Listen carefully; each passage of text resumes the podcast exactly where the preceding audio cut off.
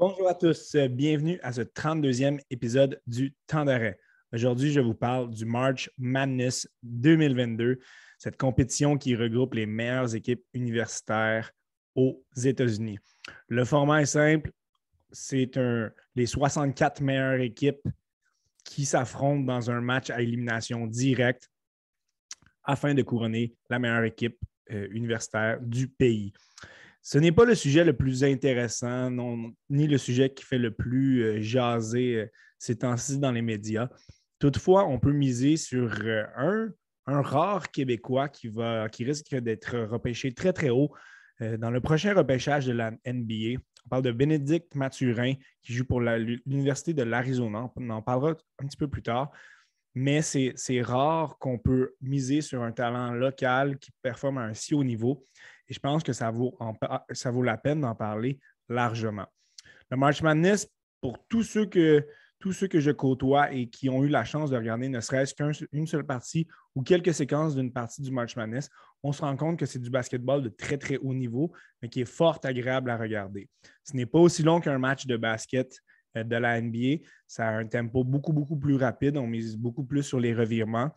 Et c'est du basketball qui est franchement intéressant à regarder. De mon côté, c'est un de mes événements sportifs les, favoris et que je préfère regarder dans toute l'année. C'est un deux semaines qui est très, très intense. Donc, les équipes se doivent de performer le mieux possible dans un court laps de temps. Sinon, le tournoi est terminé. Ils retournent à la maison. Alors, mon but avec cet épisode est de vous inciter à, à ne serait-ce que regarder quelques séquences de, quelques parties dans, le tournoi. Et euh, qui sait, vous serez peut-être aussi accroché que je le suis. Je vais vous présenter quelques équipes qui vont euh, qui retiennent notre attention dans chacune des quatre euh, divisions. quelques équipes qui pourraient causer une surprise aussi. Mais c'est la beauté du March Madness. On a les équipes qui sont les mieux classées. Ce ne sont pas toujours eux qui réussissent le mieux. Et ce fut le cas l'année passée, en 2021, alors qu'on a eu un tournoi euh, typique du March Madness, hein, euh, cette, édition qui a couronné l'équipe de Baylor, qui, avait une excellente équipe. ils, ont, ils ont procédé à la, victoire contre, l'Université du, Gonzaga. C'est une équipe, qui le Baylor, qui misait sur beaucoup de profondeur mené par Jared Butler. N'avait pas vraiment de, grands, grands joueurs vedettes, même si Butler est un bon joueur de basketball. Mais c'est en misant sur cet esprit de corps et sur la profondeur de l'équipe qu'on a réussi à remporter les grands honneurs. On a eu le droit à certaines équipes qui étaient très haut classées, qui ont été éliminées très rapidement. Illinois qui était classé premier, éliminé au deuxième tour. Des fins de match dramatiques. On n'a qu'à penser au buzzer beater de Jalen Suggs en demi-finale en prolongation. Euh, contre UCLA. Et justement, une équipe Cendrillon, UCLA, qui s'est rendue jusqu'au Final Four parmi les quatre meilleures équipes du tournoi. Eux qui avaient dû jouer les fameux First Four, donc UCLA euh, qui avait joué un match de plus pour se rendre dans, ce tournoi-là. Il y a quatre confrontations qui ne sont pas établies au début du, tournoi. Donc, c'est des équipes qui doivent euh, s'affronter afin de, d'avoir leur place dans le tournoi. Ce fut le cas de UCLA qui a vraiment eu euh, un superbe parcours. Alors, commençons tout de suite dans ce tour d'horizon d'une édition qui s'annonce euh, fort intéressante. Ce fut une année assez spéciale pour le, pour le basketball universitaire. Oui, euh, surtout en décembre, janvier, beaucoup, beaucoup de cas de COVID. Donc, les équipes furent très, très affectées. il y a eu des grosses équipes au classement qui ont perdu. Donc, ce fut plus monnaie courante euh, cette année que lors des dernières années. On le voit à travers les fiches euh, de nos, de nos équipes respectives, mais euh, n'empêche que ça a mené à, des, tournois éliminatoires dans chacune des divisions. On sait que la division 1 de la NCA comporte énormément de divisions, certaines plus fortes que d'autres. Donc, ça a mené à des éliminatoires fort passionnantes pour finalement nous mener à le plus gros tournoi de l'année, le March Madness. Commençons avec la division Ouest. Donc, la première équipe classée dans la division Est, ben, ce sont les finalistes de l'an passé. Les Bulldogs de Gonzaga avec une fiche de 26-3. Ce sont les champions de la division WCC. Ce n'est pas vraiment une surprise. C'est une division qui est assez faible. Et ils peuvent miser sur possiblement le premier choix au prochain en, camp amateur de repêchage de la NBA en Chet Holmgren, celui qu'on voit ici dans le haut sur, sur ma photo. Mais c'est le genre de joueur qui manquait à l'équipe l'année passée, hein, ce centre de dynamique. Holmgren est 7 pieds, donc évidemment, c'est un centre. Il est très, très athlétique. Euh, ce n'est pas le gars le plus bâti, mais euh, pour un freshman, soit un joueur de première année, il a eu une année extraordinaire quand même, 14,2 points par match, des rebonds euh, pour, qui l'ont mené dans les, meneurs au pays à, ce niveau-là. Donc, c'est cette présence au centre, en dessous du panier, qui a été forte, importante pour Gonzaga cette année et qui les a amenés au premier rang de la division Ouest. Ils peuvent encore miser sur l'excellent junior euh, soit le joueur de troisième année, Drew Timmy, qui avait eu un tournoi extraordinaire l'année passée, 17,5 points par match. Et aussi sur le garde canadien, Andrew Nemhard, qui est un, qui senior, qui a réussi à avoir 11,7 points par match. Donc, c'est une équipe qui est très, très balancée. On ne mise pas sur des, joueurs aussi dynamiques que, que l'an passé avec Suggs, entre autres. Mais c'est une équipe qui mise sur de, l'expérience. On a des jeunes joueurs qui sont dynamiques. On est capable d'aller très, très loin dans ce tournoi-là. Donc, euh, ça va être une équipe à garder à l'œil. La deuxième, équipe, à surveiller dans la division Ouest, ben, c'est les, célèbres Blue Devils de l'Université Duke, menés par le, coach Kay, ici présent, qui, euh, qui, effectue un dernier tour de piste hein, après une longue, longue carrière parsemée de succès à l'Université Duke. Coach K en est à sa dernière saison.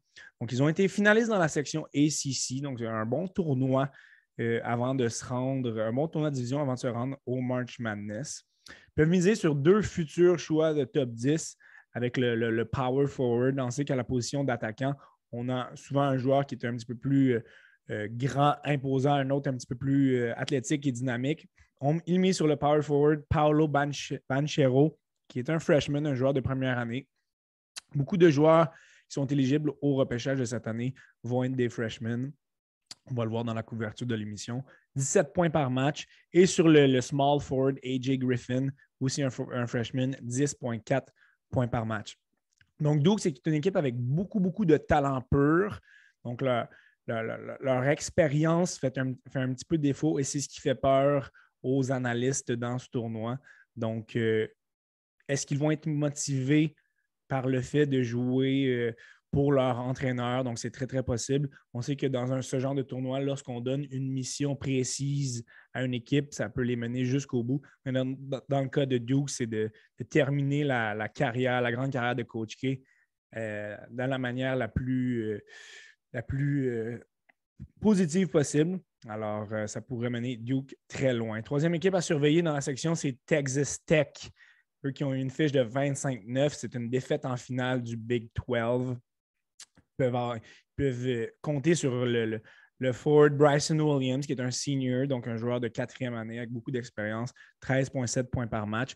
Mais du côté de Texas Tech, ce n'est pas tant l'offensive qui, qui est à surveiller, mais c'est une des meilleures équipes défensives de la NCAA dans chacune des facettes du jeu. C'est ce qui fait en sorte qu'ils sont extrêmement dangereux et efficace dans ce tournoi-là. Quelques matchs à surveiller dans la quelques matchs de premier tour à, surveiller dans cette division Ouest. On compte sur euh, Michigan State, donc la célèbre équipe de Tom Izzo qui affronte euh, la, dixième équipe, soit Davidson. Davidson, l'ancienne équipe de Steph Curry. C'est une équipe qui a toujours euh, eu des joueurs qui, tiraient très, très bien le ballon de, de la ligne de trois points. Donc, ça va être euh, un match à surveiller. La cinquième équipe, Yukon contre la douzième New Mexico, c'est à surveiller. New Mexico, c'est une équipe de qualité qui vient de gagner sa section, la WAC. Yukon a eu un calendrier très, très difficile et pourrait se, surprendre, pourrait se rendre loin. Eux qui ont notamment battu Villanova et Auburn, Auburn cette année. Donc, des grosses victoires de leur côté. Donc, ça va être un bel affrontement. Un potentiel upset à travers chaque affrontement du premier tour de cette section-là mais on mise, euh, on, peut cibler Alabama, qui est en position de, en sixième position dans cette section. Alabama a perdu trois de ses quatre derniers matchs, donc ce n'est pas une bonne manière de rentrer dans ce tournoi-là. Souvent, on mise sur le, momentum qu'on a pu gagner justement en séries éliminatoires de division. Et eux ont perdu euh, plusieurs de leurs derniers matchs. Ce n'est pas l'équipe la plus structurée euh, de la NCAA. Et un affrontement possible contre les Rogers pourrait être, être difficile de leur côté. Donc, ça pourrait être une position numéro 11 qui bat une position numéro 6. Je vois Gonzaga sortir de cette division-là en battant Texas Tech euh, dans le Elite 8 pour mener Gonzaga au Final Four. Division Est. Donc, l'équipe, la première équipe classée est Baylor, les champions à titre de l'an passé, eux qui ont eu une fiche de 26-6 cette année. Toutefois, pour Baylor, c'est une défaite en quart de finale dans la section Big 12, qui est une section quand même très relevée. C'est important de noter que dans leur cas, tous leurs partants de l'année passée euh, ne sont pas de retour avec l'équipe. Ils avaient un joueur euh, très, très efficace aussi euh, qui s'est blessé en début d'année, donc on ne peut pas miser sur lui. Mais on mise quand même sur la production de joueurs comme LJ Cryer, Adam Flager, James Atkinjo, qui ont tous eu autour de 13 points par match. Donc, de leur côté, on travaille, on ne peut pas miser sur une seule vedette, on travaille en comité, on a de la profondeur, mais ça rend un petit peu notre équipe euh, vulnérable, ce manque d'explosivité offensive. En deuxième position, Kentucky avec une fiche de 26 et 7. De leur côté, c'est une défaite en demi-finale du SEC contre Tennessee. Kentucky, c'est un petit peu euh, la même histoire que Duke. On mise sur deux très bons joueurs euh, offensifs qui vont être éligibles au prochain repêchage mais on a plus d'expérience et euh, on peut simplement penser à l'attaquant de CP9, Oscar Chieboué, qui est un, junior joueur de troisième année, 17 points par match, donc est très, très, physique autour du panier. On met sur le, le garde Tai Tai Washington, qui est un, freshman, un joueur de première année, qui est un, espoir euh, au prochain repêchage. On sait qu'au basketball, ce sont les, les, joueurs qui décident à quel moment ils vont être éligibles pour le repêchage. Donc, les gros joueurs de première année qui ont une très, très bonne saison ben, vont se rendre éligibles au repêchage, vont pouvoir se rendre dans la NBA le plus rapidement possible. Tandis que des joueurs qui ont peut-être eu une année un petit peu plus difficile ou qui vont euh, éclore un petit peu plus tard dans leur parcours universitaire vont attendre avant de se rendre éligibles. Ça a été à Washington, c'est 12 points par match. Donc, Kentucky, c'est une équipe très explosive en attaque. Ils sont bien balancés on a des jeunes joueurs, on a des vétérans. Euh, par contre, ils n'excellent pas en défense, mais ils sont efficaces. Donc, on, pourrait les classer en étant juste assez bons, peut-être juste en haut de la, moitié de la ligne médiane des équipes euh, de ce tournoi, mais euh, ce ne sera peut-être pas assez pour les rendre, les, les, amener extrêmement loin dans le tournoi. Troisième équipe, une qui était à surveiller selon moi dans cette section Est est Purdue avec une fiche de 27 et 7. C'est une défaite en finale du Big Ten. On en reparlera. C'est une défaite très honorable dans leur cas. Ils peuvent miser sur l'excellent garde Jaden Ivey, qui est un sophomore, un joueur de deuxième année. Donc, c'est un joueur, un des joueurs les plus dynamiques de cette euh, édition 2022 du March Madness. Donc, de son côté, c'est 17,4 points par match. C'est le général de cette équipe-là. Passe très bien le ballon. C'est un excellent tireur de trois points, excellent tireur de périphérie. Est capable d'attaquer le panier aussi. Donc, joueur très, très dangereux. Il a une excellente chimie avec le joueur de centre, Zach Eddy, qui est, imposant aussi. Efficace sous le panier, 14,6 points par match. Purdue, c'est une des meilleures équipes offensives du tournoi, mais ils ont des lacunes défensivement il ne crée pas assez de revirements. Et au March Madness, dans le, dans le basketball universitaire, les revirements, c'est le nerf de la guerre. Les équipes qui sont capables d'en créer beaucoup et qui ne s'en font pas commettre vont souvent avoir des performances très positives. Donc, c'est un, un jeu de transition qui est très rapide puisque c'est un cadran qui est moins long que dans la, que dans la NBA. Donc, ce sont deux euh, mi-temps de, de 20 minutes. Euh, deux, deux, sections de 20 minutes. Donc, on ne crée pas assez de revirements pour Purdue et c'est une facette qu'il qui faudra faire très, très attention si on veut avancer loin dans le tournoi. Quatrième équipe, classée de cette section, UCLA, l'équipe Cendrillon de l'année passée, ceux qui avaient commis, ceux qui avaient eu euh, causé une très belle surprise en se rendant jusqu'au Final Four. Mais de leur côté, c'est une fiche de 25,7. 27, 125 victoires, pardon, 7 défaites. Cette année, on les attendait un petit peu plus. L'an passé, ils ont causé la surprise. N'ont pas déçu. Se sont rendus jusqu'en finale du Pac-12 contre Arizona. ont failli remporter les, grands honneurs. Arizona est revenu à l'arraché pour gagner ce match.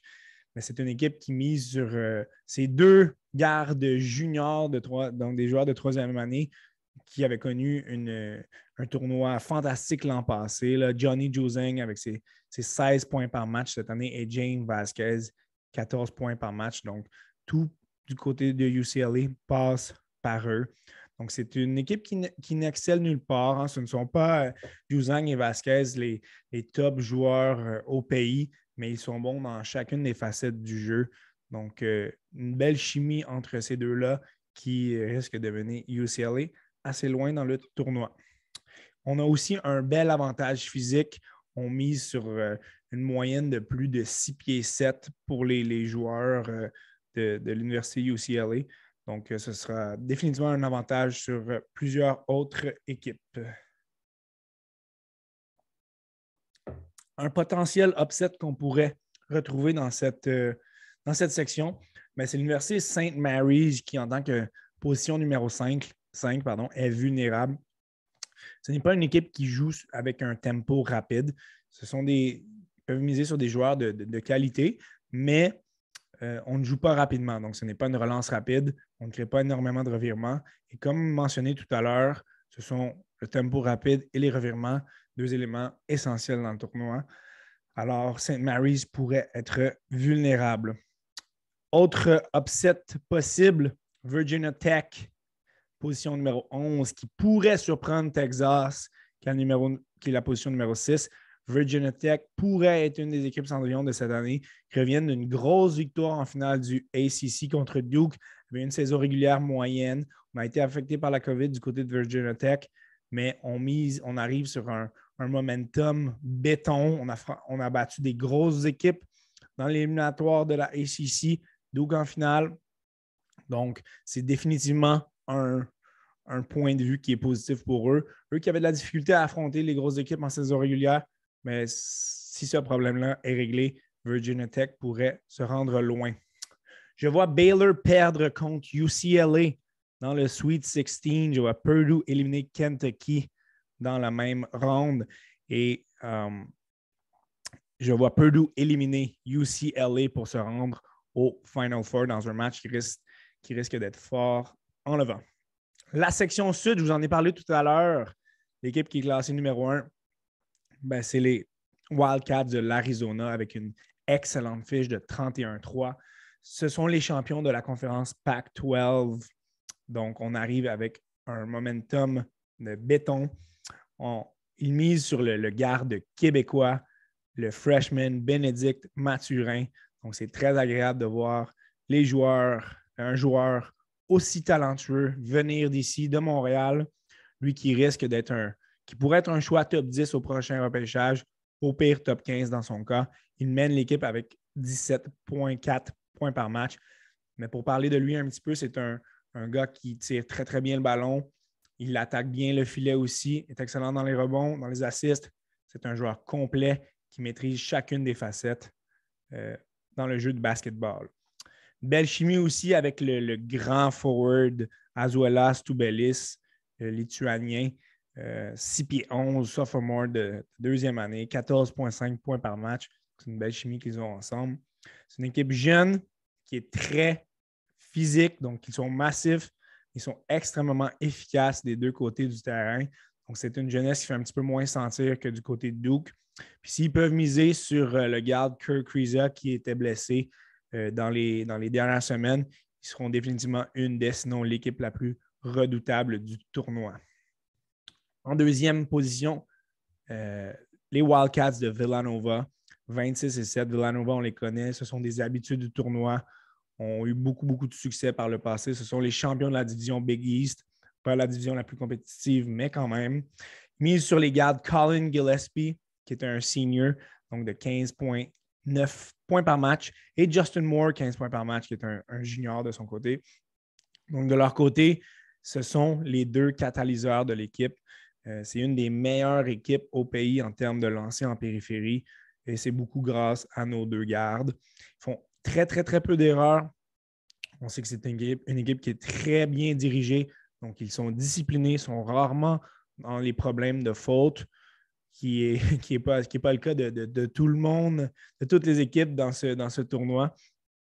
Donc, ils profitent souvent de cette facette que chaque que leurs joueurs sont présents pour le, match au complet, n'ont pas de problème de faute, pas, ne mettent pas leur équipe euh, dans une situation où ils donnent des lancers francs à l'autre équipe, outre mesure. Donc, ça, c'est définitivement un avantage de leur côté. Troisième position, Tennessee, 26 et 7. Donc, ce sont les champions du SEC. Non, ce n'est pas l'équipe la plus euh, sexy, si on veut, analyser. Reste que ce sont les champions d'une très bonne euh, division. On mise énormément en attaque sur les gardes. Kennedy Chandler, qui est un freshman, 13,8 points par match, et San Diego Vescovi, 13,4 points par match.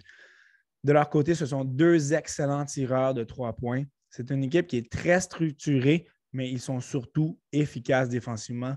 On travaille, c'est une relance euh, rapide. On est extrêmement rapide pour euh, les, rebonds défensifs. Une relance rapide, euh, mais on mise surtout sur, cette structure défensive. Les matchs qui seront à surveiller dans cette section sud, on, peut, penser à Ohio State, en septième position contre les, célèbres Loyola Chicago en dixième. C'est une équipe euh, qui mise sur un momentum euh, qui est constant à chaque année.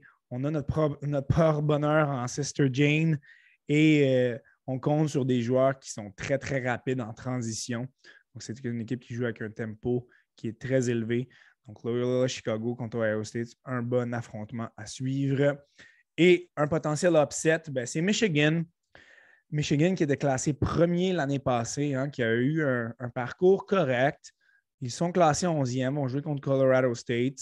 Puis ce n'est pas que Colorado State est une mauvaise équipe, c'est que Michigan a le potentiel de se rendre loin dans le tournoi. Ils sont menés par Hunter Dickinson, leur centre très physique, dynamique, euh, qui a beaucoup, beaucoup de qualité. Mais c'est une équipe qui a été très inconstante durant l'année. On les attendait très haut en début de saison, n'ont pas livré la marchandise ont battu des grosses équipes, ont perdu contre des équipes très moyennes.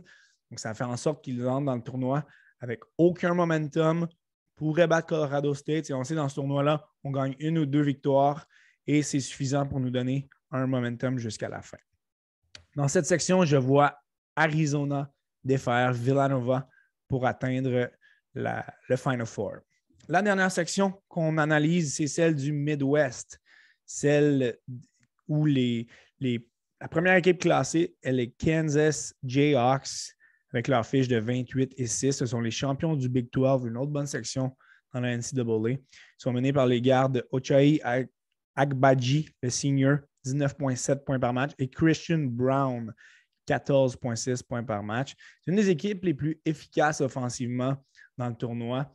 Euh, n'ont pas vraiment de faiblesse, mais pour une raison un petit peu étrange, ne sont pas vus comme étant si dangereux.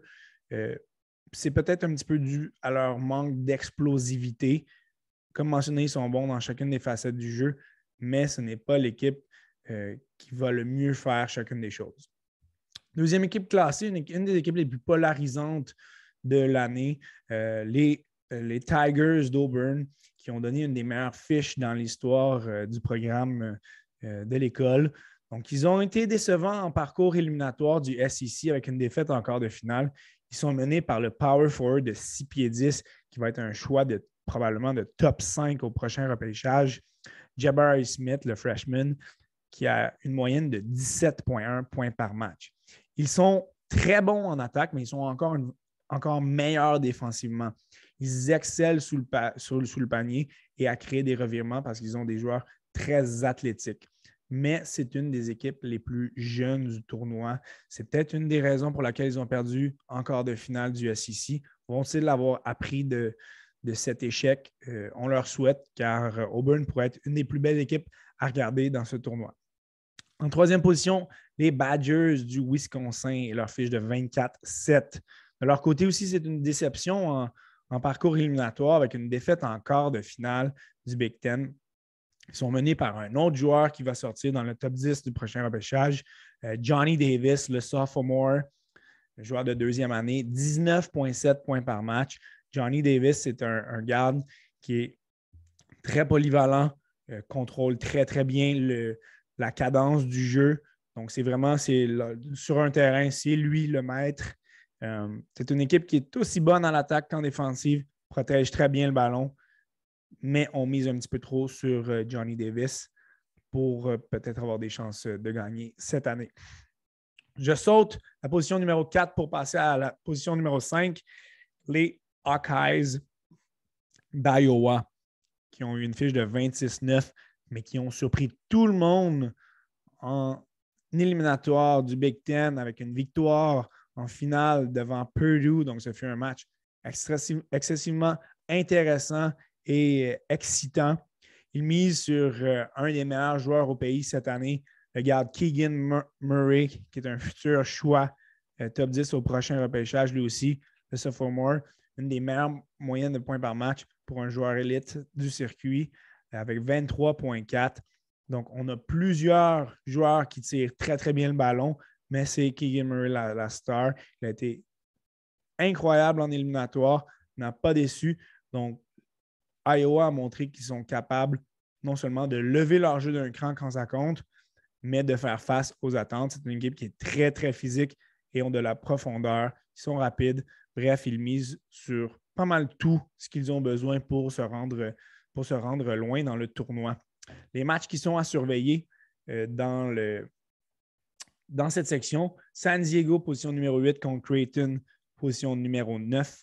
Providence, qui, avec leur position numéro 4, euh, ça, ça pourrait être un, un, potentiel upset. La position numéro 4, Providence contre South Dakota, numéro 13. Providence, c'est une bonne équipe. Euh, ils ont une, attaque, mais on a de la difficulté contre les équipes qui défendent bien euh, sous le panier. Euh, on a de la, difficulté aussi pardon, à créer des revirements en défensive. Donc, on, est bon sur papier, mais on a des lacunes évidentes qui pourraient ressortir dans ce tournoi-là et pourraient nous faire mal. South Dakota, de leur côté, c'est 21 victoires de suite. C'est extraordinaire comme fiche arrive en étant les meneurs de, cette, section. Hein, on, a été on gagnants de leur, division. C'est une équipe qui tire très, très bien le, le 3 points et euh, on pourrait faire très mal à Providence et passer au tour, suivant. L'autre euh, potentiel upset, ben, c'est la position numéro 6, LSU, contre euh, la position 11, Iowa. Donc, LSU est explosif offensivement, mais on a très peu d'expérience. Iowa State provoque beaucoup de revirements et concède très peu de trois points. Donc, c'est une section qui est quand même très ouverte. Oui, on a des, bonnes équipes, mais des équipes qui ont déçu dans leur parcours éliminatoire. Donc, on ne sait pas vraiment de quel, euh, euh, de quel bois ils vont se chauffer. Est-ce qu'ils vont être l'équipe qui, ont été, qui été dominantes en saison régulière ou celles qui ont déçu en séries éliminatoires? Donc, euh, c'est un, pensez-y bien pour, euh, la prédiction de, l'équipe qui va sortir de, ce, de cette section-là. Toutefois, je vois Iowa battre Kansas dans le Sweet 16 et battre ensuite Auburn pour atteindre la finale du Final Four.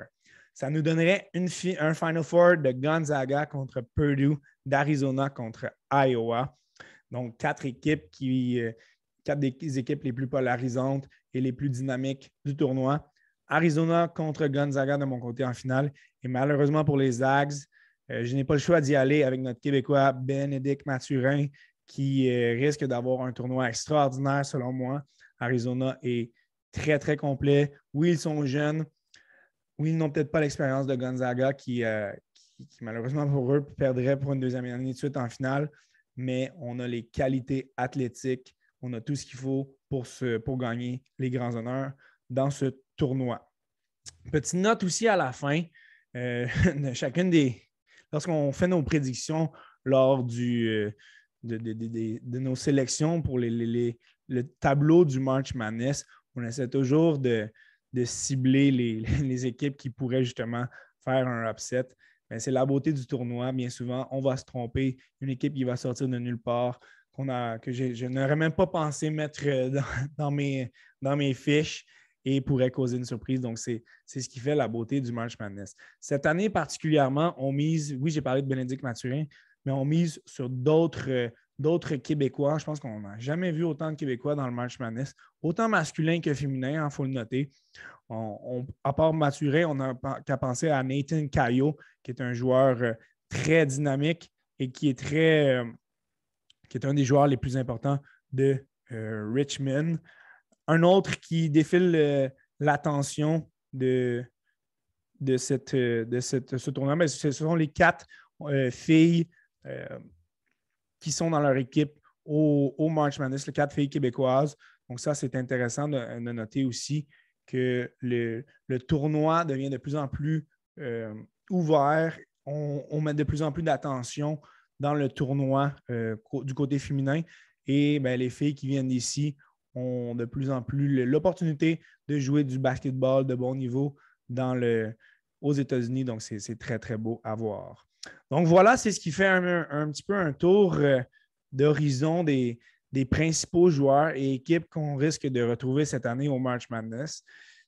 Encore une fois, je ne peux pas vous garantir qu'aucun de mes choix vont être euh, vont se produire. Mais ce que je peux vous garantir, c'est qu'on va avoir un excellent tournoi 2022. Ça commence ce jeudi avec euh, des, matchs à toute heure de la journée. Hein, on sait que les deux premières journées sont complètement folles. Donc, euh, les buzzer beaters risquent euh, d'être présents et le Cinderella Story aussi. Donc, bon tournoi à tous. Merci beaucoup d'avoir écouté et simplement d'avoir donné la chance à un, sport qui n'est peut-être pas nécessairement le vôtre ou ce que vous n'êtes pas nécessairement, n'avez peut-être pas l'habitude de, de, syntoniser les, les matchs de basket universitaire. Mais croyez-moi, ça en vaut la peine et on gagne beaucoup, beaucoup à regarder cet événement-là. Alors, merci beaucoup d'avoir, merci à tous d'avoir été là et à une prochaine. Bon tournoi du March Madness à tous.